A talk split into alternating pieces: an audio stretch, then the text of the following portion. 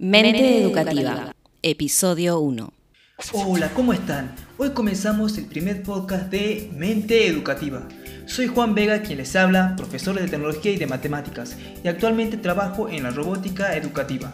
Y estoy aquí con mi espléndida compañera Cecilia Pacheco. Hola Ceci, ¿cómo estás?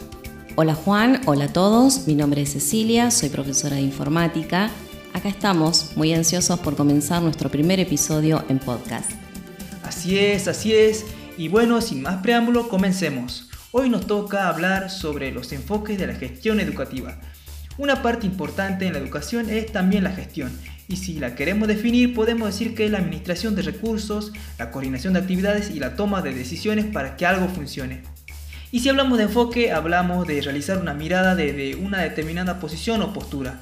Entonces, uniendo estos dos términos, obtenemos el enfoque de la gestión. Y si en este podcast hablaremos de la educación, tendríamos como resultado el tan ansiado enfoque de la gestión educativa. La gestión es compleja en todas las organizaciones educativas convencionales, aún más en aquellas que ofrecen modalidades como la educación a distancia, el learning. En este sentido es necesario dimensionar la gestión educativa desde la modalidad virtual.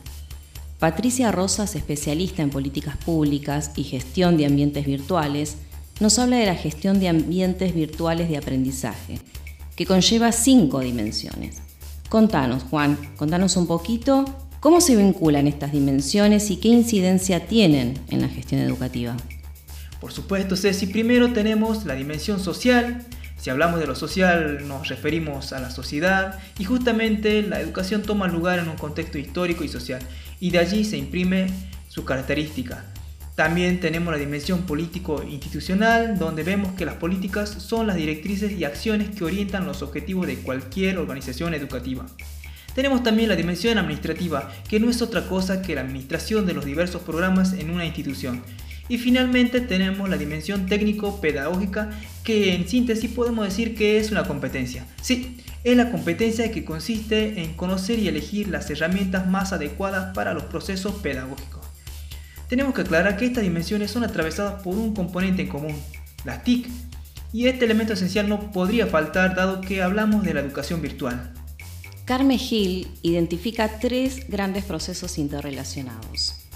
¿Nos podrías explicar un poquito qué interrelación tienen estos procesos que precisa la autora? Así es, Ceci, siempre tan impecable, siempre, siempre. Tenemos en primer lugar a la gestión de proyectos, que trata todo lo necesario para el planteamiento y la ejecución de un proyecto educativo. En segundo lugar tenemos a la gestión de aprendizaje que incluye todo lo que es la integración curricular educativa. Trabaja los tipos de aprendizaje, ambiente de aprendizaje y competencias educativas. Finalmente tenemos eh, la gestión administrativa que implica el control de gastos, eh, de costos, número de estudiantes, asesores, horas e implica todo tipo de trámites educativos. Pero, importante aclarar, estos tres procesos no son totalmente independientes, tienen planos de intersección. De manera que la gestión de proyectos necesita de la gestión de aprendizaje, como así también este necesita de la gestión administrativa. Y si hablamos de gestión educativa, no podemos dejar de hablar de la calidad educativa.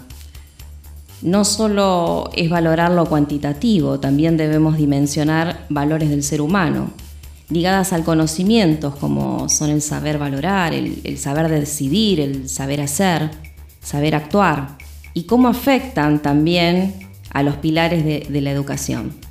El informe de Lors de la UNESCO de 1996 subraya firmemente que la educación tiene como fundamento cuatro grandes pilares o aprendizajes.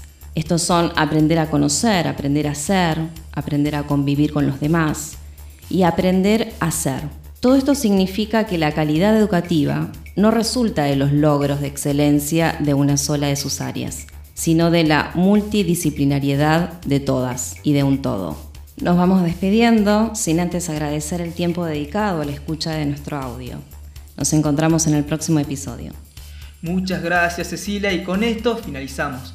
Le damos gracias a todos nuestros oyentes, espero que les haya sido de agrado y de utilidad esto que les compartimos. Nos despedimos hasta el próximo capítulo.